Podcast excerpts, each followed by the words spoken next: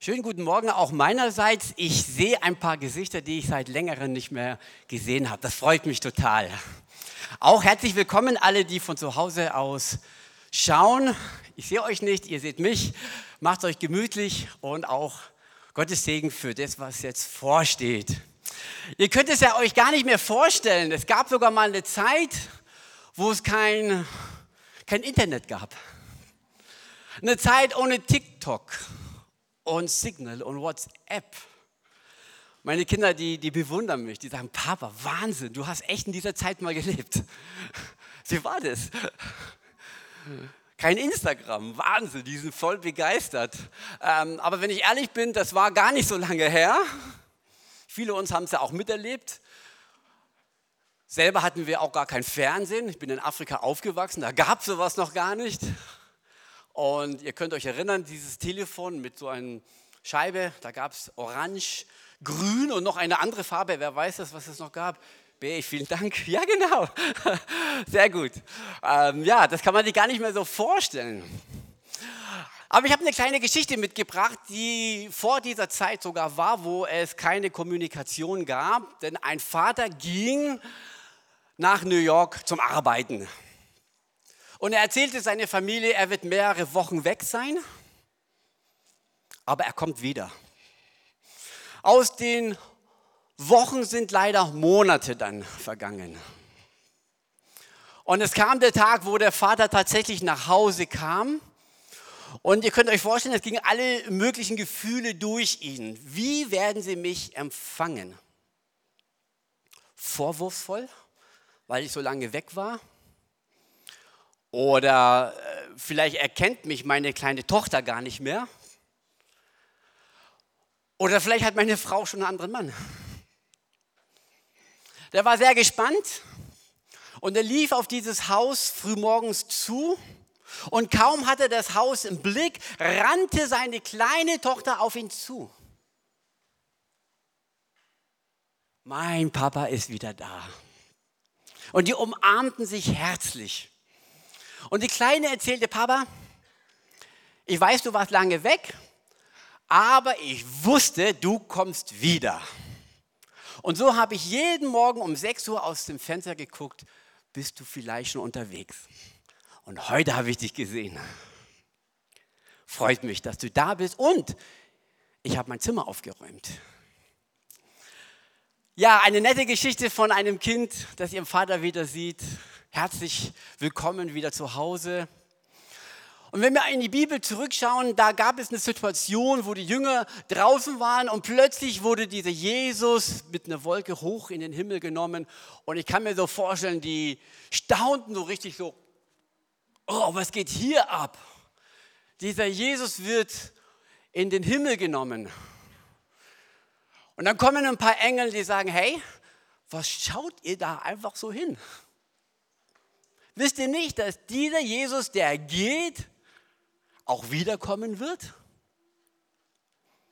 Jesus kommt wieder.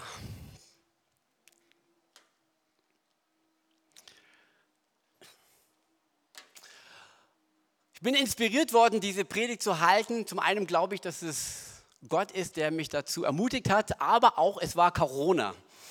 Ähm, wir haben alle unterschiedliche Meinungen zu Corona, aber meine Meinung ist unter anderem, dass es auch ein Weckruf Gottes ist. In der Hinsicht, dass Gott uns nochmal aufzeigt, hey, ihr habt es nicht in der Hand. Es geschieht tatsächlich noch das, was man sich nicht vorgestellt hat. Vor zwei Jahren, keiner von uns hätte die, die Gedanken, den Gedanken gehabt, dass sowas möglich ist. Und so will Gott uns, denke ich, einfach unter anderem aufzeigen, hey, es gibt phänomenal, es gibt Situationen, mit denen wir nicht unbedingt rechnen. So ein bisschen ein kleiner Vorbote, bevor das große Ereignis kommt, nochmal ein Rütteln und ein Schütteln durch diese Welt für uns als Gelegenheit aufzuwachen und zu erkennen, wir haben es nicht in der Hand, das Unerwartete kann tatsächlich eintreffen. Und wenn für Corona es möglich war, die Welt zu erobern, dann wird es auch für Gott sein, eine Möglichkeit, die Welt zu erobern, indem er wiederkommt. Und so heißt ich euch herzlich willkommen. Jesus Christus kommt bald. Ja, die große Frage ist, wann kommt Jesus? Und ich kann euch äh, mit Freude mitteilen, dass ich weiß, er kommt an meinem Geburtstag. 11.20 Uhr. Nein, Spaß. Aber es ist interessant, dass immer wieder Menschen versucht haben, einen Datum, eine Uhrzeit zu erstellen. Ich habe mal nachgeforscht, es waren über 100 Versuche von Menschen, die felsenfest behauptet haben, sie haben eine Offenbarung Gottes. Er wird an diesem Tag und jede Stunde kommen. Aber da sagt die Bibel ganz klar und deutlich, keiner weiß es, selbst der Sohn Gottes nicht, außer der Vater. Keiner weiß es. Auch nicht ich und mein Geburtstag. Aber damit wir nicht ganz in Unkenntnis sind, hat Jesus gesagt, hey, ich gebe euch ein paar Hinweise oder Zeichen der Zeit, damit wir es erkennen. Und einer der Zeichen, die er uns gibt, ist, er sagt, an einem Feigenbaum lernt ihr ein Gleichnis. Wenn sein Zweig jetzt saftig wird und die Blätter gewinnt, so wisst ihr, dass der Sommer nahe ist. Also auch wenn ihr Altes seht, so wisst, so wisst ihr, dass er nahe vor der Tür ist. Also, wenn die ersten Blätter anfangen zu sprießen, dann wissen wir, der Sommer kommt. Ein Riesenvorteil für uns Europäer, denn in Afrika, wo ich herkomme, ähm, gibt es Sommer und Frühling auf Papier, aber in der Regel nicht. Jude kennt sich da aus, der weiß es. Ähm, der Unterschied zwischen Winter und Sommer ist gleich fast null. Ja, Im Sommer ist das Gras vielleicht ein bisschen vertrockneter, aber sonst die Vegetation ist relativ ähnlich. Im Winter und im Sommer. Da tut man sich vielleicht schwer mit diesem Vers, aber wir Europäer wissen, es gibt den langen, kalten Winter und wenn dann die ersten Blätter sprießen, dann wissen wir, was auf uns zukommt. Und so sagt Jesus, hey, wenn ihr die Zeichen der Zeit seht, dann erkennt, der Sommer ist nahe, beziehungsweise ich komme bald. Und ich habe für die Predigt ein bisschen recherchiert, um herauszufinden, was endlich, äh, wo stehen wir? Also aus nichtchristlichen Quellen, wo stehen wir? Und währenddessen ich ein bisschen recherchiert habe, da kam einer zu mir und sagte, hey, über was predigst du? Und da sagte ich, ja, über das zweite Kommen Jesus. Der sagte, hey, cool, da kannst du dir mal richtig alle Angst machen. Aber es ist nicht meine Absicht heute Morgen. Und ich glaube auch nicht, dass es die Absicht ist von Jesus, von Gottes Wort, uns Angst einzujagen, sogar, sondern ganz im Gegenteil. Die Bibel sagt uns, dass wir uns trösten dürfen mit diesem Gedanken. Wir dürfen uns trösten, wir dürfen uns ermutigen, dass er wiederkommt. Da ist keine Spur der Angstmacherei. Und im Gegenteil, er sagt, wenn ich wiederkomme, bringe ich meinen Lohn mit mir, einem jeden zu geben. Also Jesus will, dass wir ermutigt sind, wenn wir darüber sprechen, dass er wiederkommt. Wobei, wobei diese Münze tatsächlich zwei Seiten hat. Die eine Seite ist Freude, Ermutigung. Die andere Seite der Münze ist, dass Jesus sagt, ich komme euch zum Heil aber für die anderen als Richter. Und so ist die Frage der Angstmacherei. Ich würde das jetzt nicht so unbedingt sagen wollen, aber was ich schon sagen möchte, ist, dass wir das ernst nehmen müssen. Er kommt wieder. Zur Freude von den einen und auch für die anderen, die nicht durch das Lammesblut gewaschen sind, als Richter. Und so dürfen wir tatsächlich dieses Thema sehr ernst nehmen. Die große Millionenfrage ist natürlich, wie viele Blätter sind bereits an diesem Baum? Wie weit sind wir in der Zeit fortgerückt?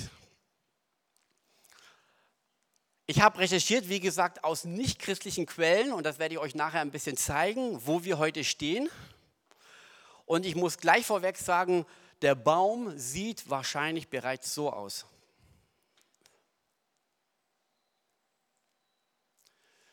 Vieles deutet darauf hin, dass es vielleicht nur noch ein paar wenige Blätter braucht, bis der Sommer da ist, bis Jesus wiederkommt. Vermutlich jeden Tag gibt es ein neues Blatt an diesem Feigenbaum.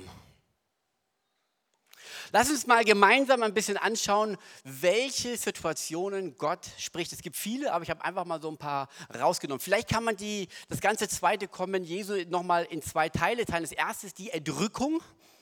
Danach werden wir, die wir leben und übrig bleiben, zugleich mit ihnen entrückt werden auf den Wolken dem Herrn entgegen in die Luft. Und so werden wir beim Herrn sein alle Zeit. So tröstet euch mit diesen Worten untereinander. Dass es wahrscheinlich oder mit Sicherheit ein globales Ereignis sein wird, zeigt die nächste Bibelstelle aus Matthäus. Dann werden zwei auf dem Felde sein, der eine wird genommen, der andere wird verlassen werden. Zwei werden malen an der Mühle, der eine wird genommen und der andere wird verlassen werden. Da gibt es noch einen, einen, Vers, noch weiter sehe ich gerade, dass es nicht drauf ist. Äh, zwei werden im Bett schlafen, der eine wird genommen. Das zeigt mir, die einen sind auf der Mühle, auf dem Feld, tagsüber beim Arbeiten und die anderen sind im Bett, wahrscheinlich in der Nacht.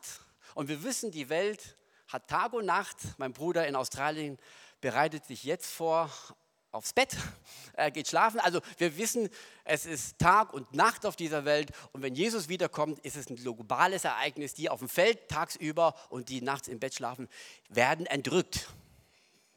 Dann werden dreieinhalb bis sieben Jahre, man weiß es nicht so genau, die Theologen streiten untereinander, wie auch immer, Jesus wird wiederkommen, nicht nur eine Entrückung, sondern da steht, er wird, auf, er wird kommen wie ein Blitz.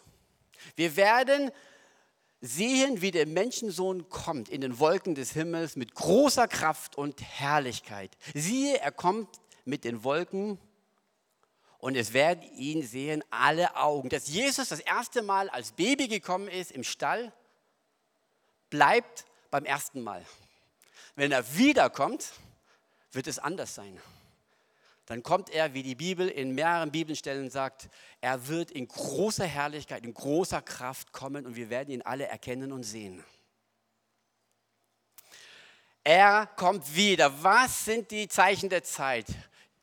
Kriege. Jesus sprach in Matthäus dass es Kriegsgeschrei geben wird und wir haben bereits in den letzten vielen Jahren sehr viele Kriege erlebt. Und zwar können wir hier sehen, dass im Jahr 2020, also letztes Jahr, gab es insgesamt 359 Konflikte. Wenn wir über Kriege reden, denken wir an den Ersten, Zweiten Weltkrieg und vielleicht noch über Syrienkrieg. Und das ist ja auch bei uns irgendwo präsent in den Gedanken. Wobei wir uns nichts vormachen müssen. Es gibt noch ganz, ganz viele andere Konflikte außer der Syrienkrieg. Und zwar gibt es außer Syrienkrieg noch 358 andere Kriegsschauplätze. Also wir erkennen, Kriege ist ein Zeichen der Zeit und es sind viele. Es sind weltweit mindestens 60 bis 65 Millionen Menschen nach Ende des Zweiten Weltkriegs durch Kriege gestorben. Im 20. Jahrhundert starben ca. 100 bis 185 Millionen Menschen durch Kriege. Wenn wir über Kriege sprechen, habe ich ja vorhin gesagt, da haben wir immer so Erster, Zweiter Weltkrieg, vielleicht noch der Vietnamkrieg ähm, im Blick. Aber wenn man so ein bisschen dahin guckt, da können wir sehen, es gibt noch weitaus weitere Kriege, die wir gar nicht auf dem Schirm haben. Wenn ich denke, der Bürgerkrieg in Uganda mit Idi Amin oder auch der, der Bürgerkrieg in Angola 75 bis 2002, da war ich im Nachbarland Namibia, habe das auch hautnah mitbekommen, aber das ist uns gar nicht so, wie gesagt, bewusst, dass es wirklich so viele Kriege gab mit jeweils diesen, in dem Fall mit einer halben Million Tote. Der Ruanda-Krieg ist, denke ich, für uns ein Begriff, aber der Bürgerkrieg in Mosambik vielleicht wieder weniger. Also wir erkennen einfach hier, ähm, dass es durchaus mehr Kriege gibt, als was uns möglicherweise bewusst ist. Dann gibt es Erdbeben. Und ich lese mal vor, man erkennt auf den ersten Blick, dass seit 2003 die Häufigkeit der Erdbeben deutlich zugenommen hat. Waren es vor knapp sieben Jahren im Durchschnitt drei bis vier Beben pro Tag, so sind es heute mittlerweile bereits 17 Beben täglich.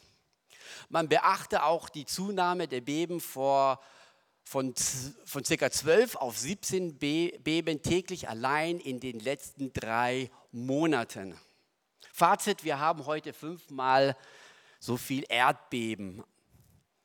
Jesus sagt, es wird Erdbeben geben.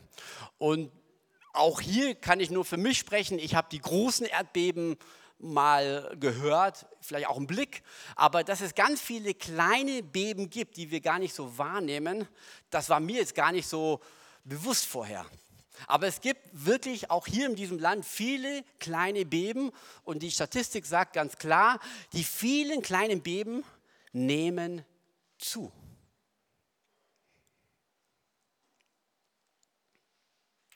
Hungersnot. Mein letzter Stand war, dass der Hunger in dieser Welt abgenommen hat. Ich habe aber erst jetzt erkannt, dass mein Informationsstand aus dem, zwei, aus dem Jahr 2014 stammte. Denn seit 2014 ist es tatsächlich wieder am Wachsen. Wir sehen hier, im Jahr 2000 bestätigt einen Trend. Bis 2014 ging die Zahl der chronisch unterernährten Menschen stetig zurück. Seitdem steigt sie wieder langsam. UNICEF. Das heißt, dass der Hunger in den letzten fünf Jahren mit der Bevölkerungswachstum zugenommen hat. Also seit sieben Jahren insgesamt von 2014 bis heute wächst der Hunger wieder in dieser Welt.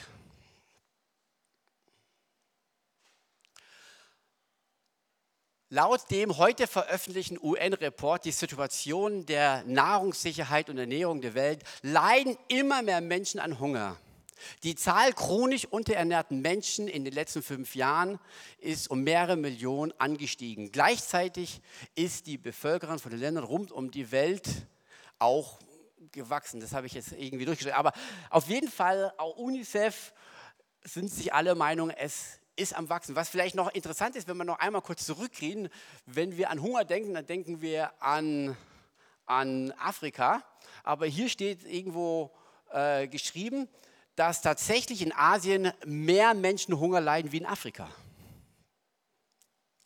Wobei es gar nicht falsch ist zu glauben, dass in Afrika viele Menschen sind, weil von der Bevölkerung her ähm, liegt Afrika mit 19,1 Prozent, die Hunger haben und in Asien nur 8,3 Prozent. Das heißt, in Asien leben mehr Menschen, es gibt mehr Hunger in Asien, aber sonst von der Bevölkerungsanzahl ist tatsächlich Afrika hier das leidtragende Kontinent mit der Hungersnot. Laut Weltzeit sterben jeden Tag 24.000 Menschen an den Hunger. Das sind Zahlen, die können wir gar nicht begreifen und ja, richtig wahrnehmen. weltweit nehmen auch die Seuchen zu. Natürlich kann der Einwand kommen und hat mir auch jemand gesagt, ist ja völlig klar, durch die Umweltverschmutzung nehmen die Seuchen zu. Und ich sagte, ja, das stimmt. Spricht doch nicht gegen die Bibel. Jesus hat gesagt, die Seuchen nehmen zu. Er hat nicht gesagt, die Seuchen fallen vom Himmel als Strafe oder was auch immer, sondern Jesus sagt, die Seuchen nehmen zu. Was der Grund dazu ist, das ist zweideutig. Und wenn es aus der Umwelt herauskommt, die Bibel hat trotzdem recht in dem, dass sie sagt, dass es zunimmt. Durch die Umwelt, wie auch immer, es nimmt zu.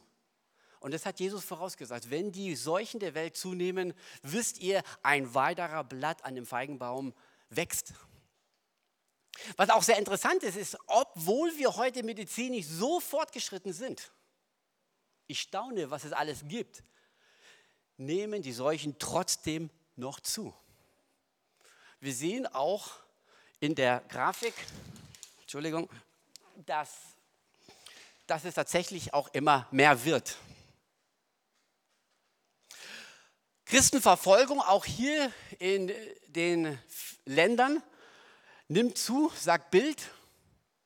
Mit großer Besorgnis beobachte ich die Christenverfolgung in Asien oder weltweit.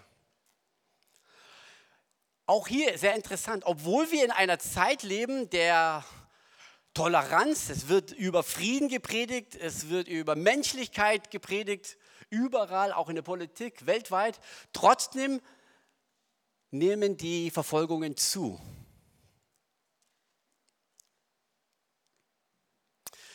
Einfach jetzt mal ähm, so weit, was ich alles so herausgefunden habe. Es gibt tatsächlich noch, ähm, opsala, sorry, jetzt habe ich da, ich versuche auszumachen, genau. Ähm, vielleicht noch zwei, drei Punkte, was auch Zeichen der Zeit sein kann, weil wir gerade über die Christenverfolgung sprechen.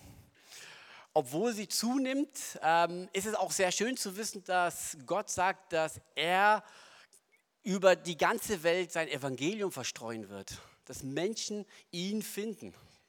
Und gerade durchs Internet ist es auch möglich, dass auch die vielen Menschen in den verschiedenen Ländern von Gott erfahren.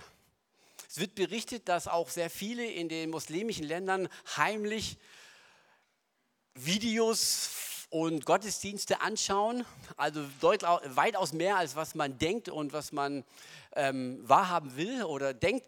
Ähm, und es ist schön zu wissen, dass Gott durch die Medien, durch auch Facebook zum Beispiel, ähm, Menschen erreicht mit dem Evangelium. Und auch von uns gibt es viele, die in Facebook unterwegs sind und auch immer wieder das Evangelium posten. Ich finde das so genial. Und da hoffe ich immer, dass, dass ihr viele Freunde habt im Facebook, die das dann lesen werden. Und ich finde es toll, wie manche sich da auch wirklich reinknien, auch Joachim Krohn da auch immer wieder was postet über Jesus. Einfach stark, wie das Evangelium über Facebook, übers Internet, wie auch immer ähm, verbreitet wird. Und so können wir auch sehen an dem Feigenblatt, dass auch hier äh, ähm, Blätter wachsen, wie, wie zum Beispiel, dass das Evangelium immer mehr sich ausbreitet. Was vielleicht noch zu erwähnen ist, auch gerade wenn wir über Verfolgung noch sprechen, dass wir bis jetzt recht gut verschont worden sind von Verfolgung, auch in unserem Land. Aber wir wissen nicht, wie lange das noch so sein wird. Meine persönliche Meinung ist, dass wir oder ich wahrscheinlich nicht im Gefängnis landen, weil wir sagen, Jesus ist der Herr. Denn ich habe erfahren, wenn ich sage, Jesus ist der Herr, dann sagen die anderen, ja, okay, schön und gut, das kannst du ja glauben. Die einen glauben an Buddha, der andere an Allah. Passt, glaube an deinen Jesus. Dem Moment, wenn du sagst, die Werte in der Bibel sind für mich wichtig, dann wird es heiß. Dem Moment, wenn ich sage, einen Homosexuellen, den liebe ich von ganzem Herzen, aber das, was er tut, finde ich nicht gut und nicht richtig, dann wird es heiß in unserer Gesellschaft. Interessant, obwohl wir in unserer Gesellschaft über Toleranz predigen, wehe, du sagst irgendetwas zu den Praxisen von Homosexualität. Dann kann ich was erleben. Und ich glaube, und ich habe meinen Kindern auch schon gesagt, ich weiß es nicht, ich hoffe nicht, aber ich rechne damit, vielleicht einmal ins Gefängnis gehen zu müssen. Nicht unbedingt, weil ich gesagt habe, Jesus ist der Herr. Da sagen die anderen, ja, okay, alles schön und gut. Aber dem Moment, wenn wir Farbe bekennen und sagen, Jesus liebt den Homosexuellen, aber diese Praxis ist nicht in seiner Ordnung, hat Gott so nicht vorgedacht, nicht so bestimmt. Im Gegenteil, es gibt eine Bibelstelle, die sagt, für Gott ist das ein Gräuel.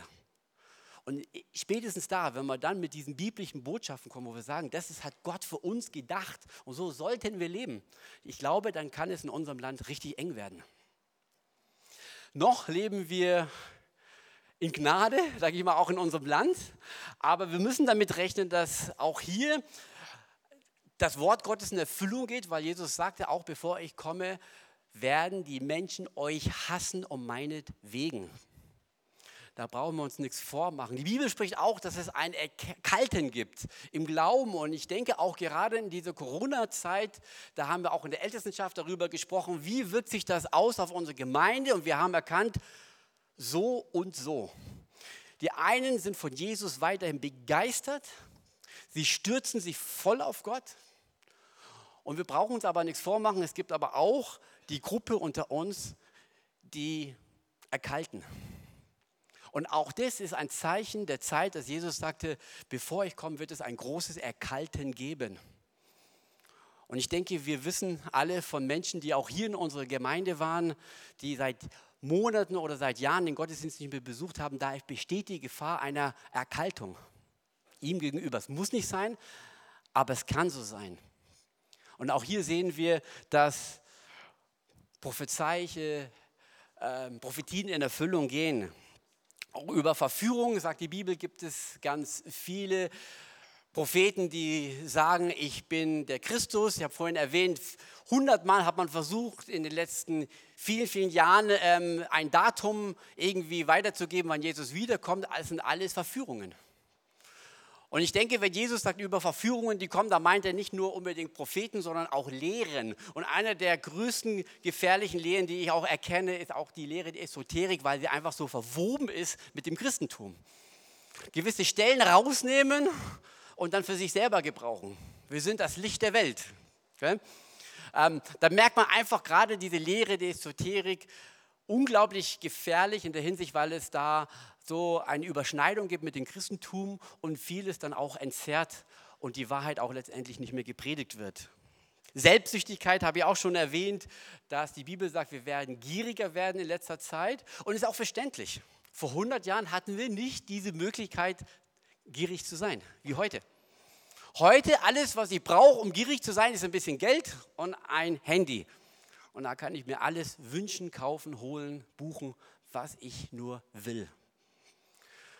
Und so erkennen wir, dieser Baum hat wirklich unglaublich viele Blätter.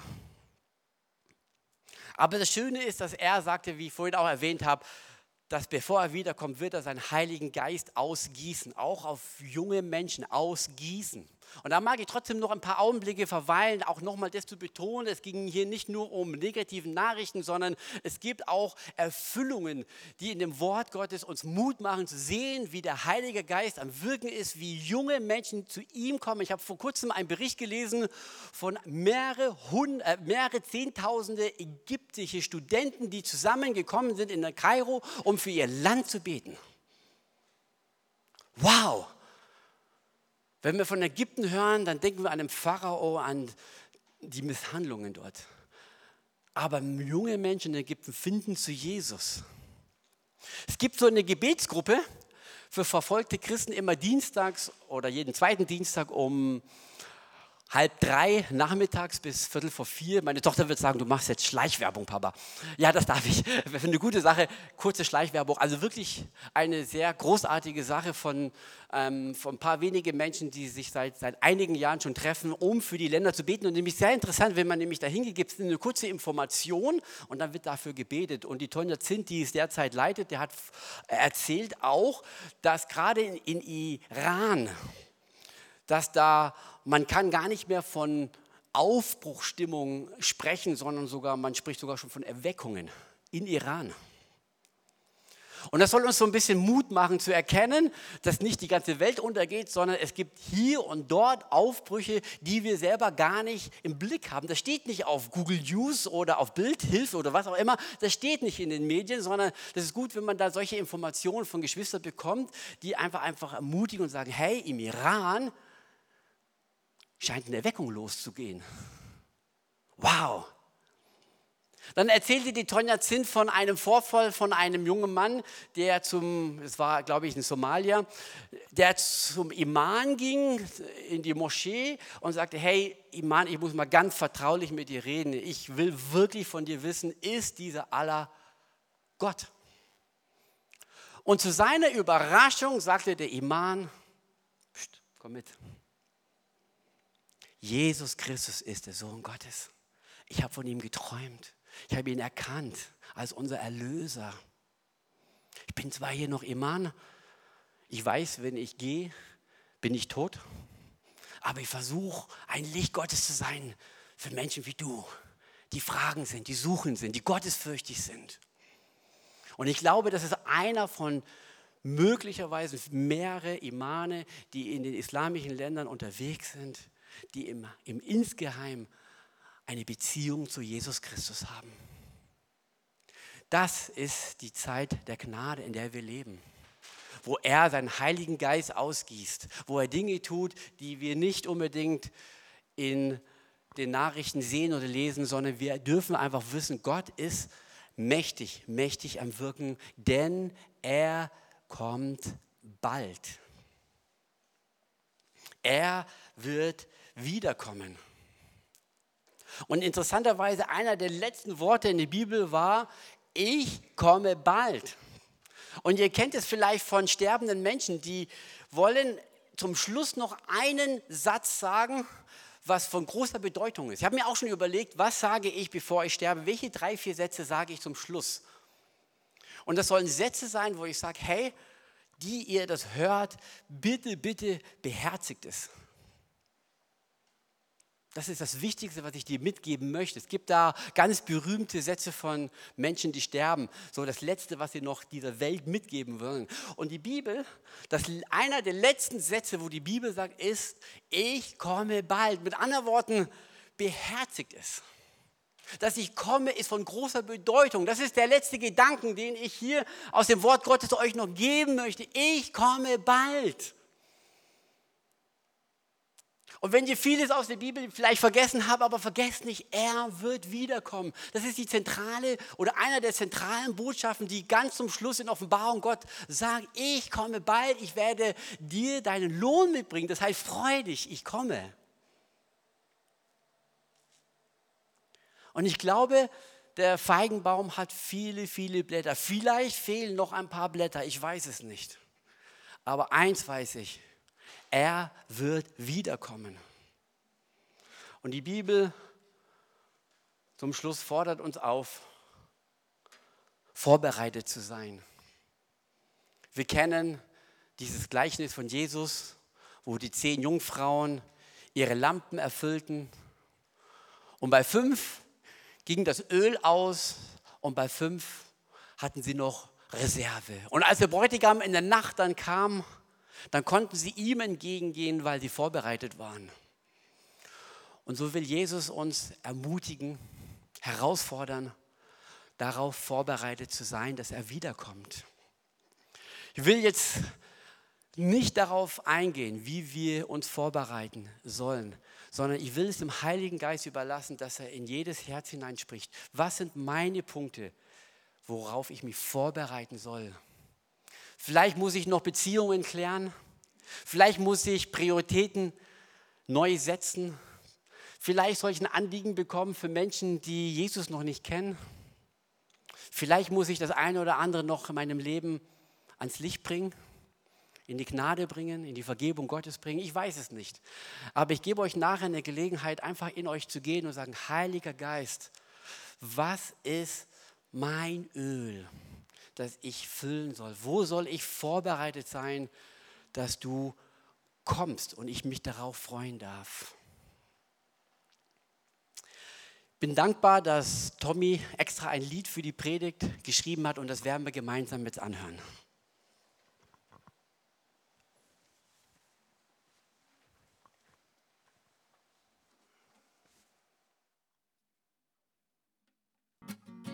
Auf, auf Wiedersehen.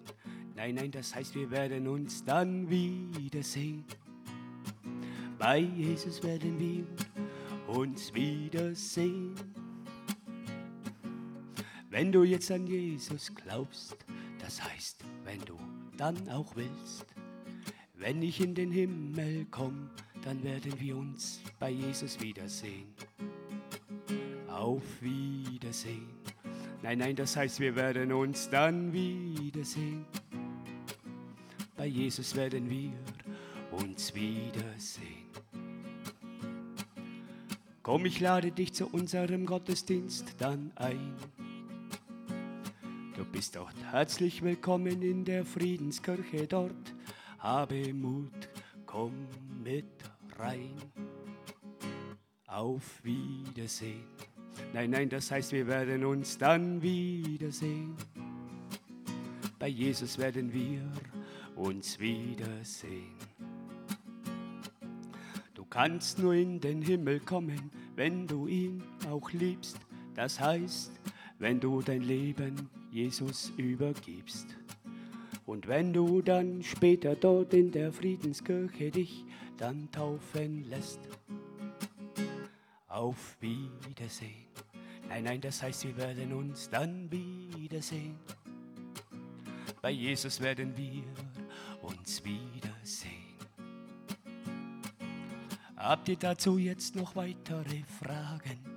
Dann geht zu Jesus Christus, er wird es euch dann sagen. Beziehungsweise euch dann auch in der Bibel mitteilen. Nein, nein, das heißt, wir werden uns dann wiedersehen. Ja, bei Jesus werden wir uns wiedersehen. Auf jeden Fall werden wir uns wiedersehen. Könnt ihr die Texte jetzt auch dann verstehen? Das Lied ist jetzt aus in diesem Sinne. Auf Wiedersehen. Bei Jesus werden wir uns wiedersehen. Dankeschön.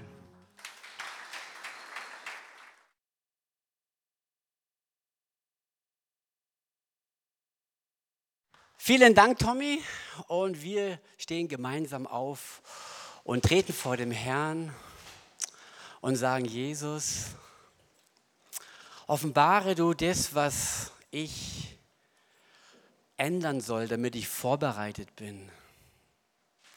Komm, Heiliger Geist, sprich in mein Herz. Welches Öl soll ich nachschenken? Heiliger Geist, offenbare du Dinge in meinem Leben, damit ich erkenne, was ist mein Öl. Offenbare du, wenn ich mit Menschen noch in Unfrieden bin, wenn ich noch nicht vergeben habe.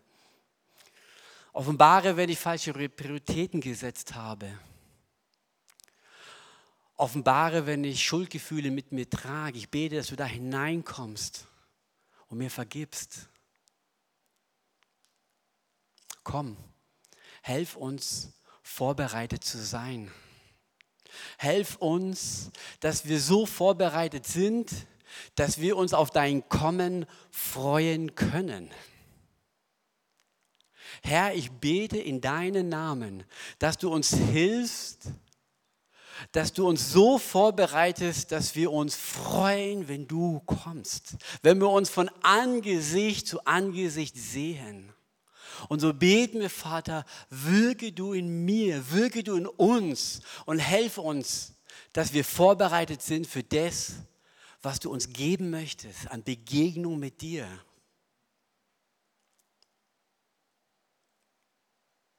Komm, sprich zu mir, sprich zu uns.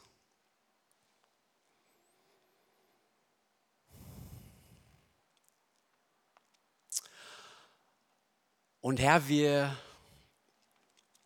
wollen auch zu dir nicht alleine kommen. Ich will meine Familie dabei haben. Wir wollen unsere Familien dabei haben. Und so treten wir zu dir und sagen, Herr, wir haben es letztendlich nicht in der Hand. Wir haben zum Teil getan, was wir tun konnten. Du musst es schenken, dass unsere Familienangehörige auch errettet werden, dass sie auch in diese Gnade Gottes hineinkommen und an diesem besagten Tag eines Tages mit uns zusammen vor deinem Angesicht stehen. Herr, wir beten ganz konkret auch heute Morgen für unsere Kinder. Ich und mein Haus, wir wollen errettet sein. Ich und meine Kinder, wir wollen dich begegnen. Und so kommen wir zu dir und wir legen dir ganz bewusst unsere Kinder erneut in deiner Gnade und sagen, Vater, schenke du deine Offenbarung. Lass sie von dir träumen, lass sie von dir hören, lass sie Situationen erleben, wo unsere Kinder dich kennenlernen und in diese Gnade Gottes hineinkommen. Herr, wir beten, dass der Same, den wir gestreut haben, dass er aufgeht. Heiliger Geist, bewässer diesen Samen, dass dieser Same eines Tages Frucht bringen wird. Wir segnen unsere Kinder. Wir segnen die Menschen, die mit uns im Haushalt leben. Wir segnen unsere Nachbarn. Wir segnen unsere Verwandten, Opa, Oma, Onkel, Tante, dass sie Jesus kennenlernen. Und wir kommen zu dir, weil wir wissen, du sagst, heute ist der Tag der Gnade.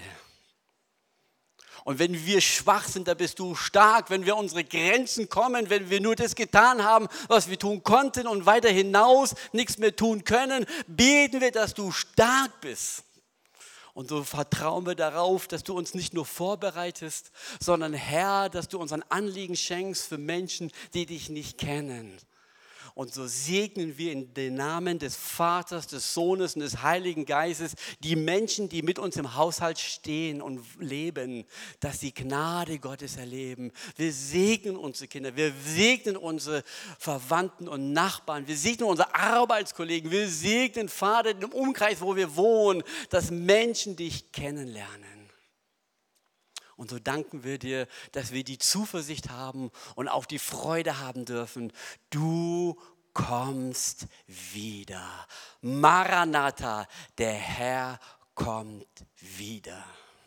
Und wenn es auch dein Gebet ist, dann darfst du mit mir Amen sagen. Amen.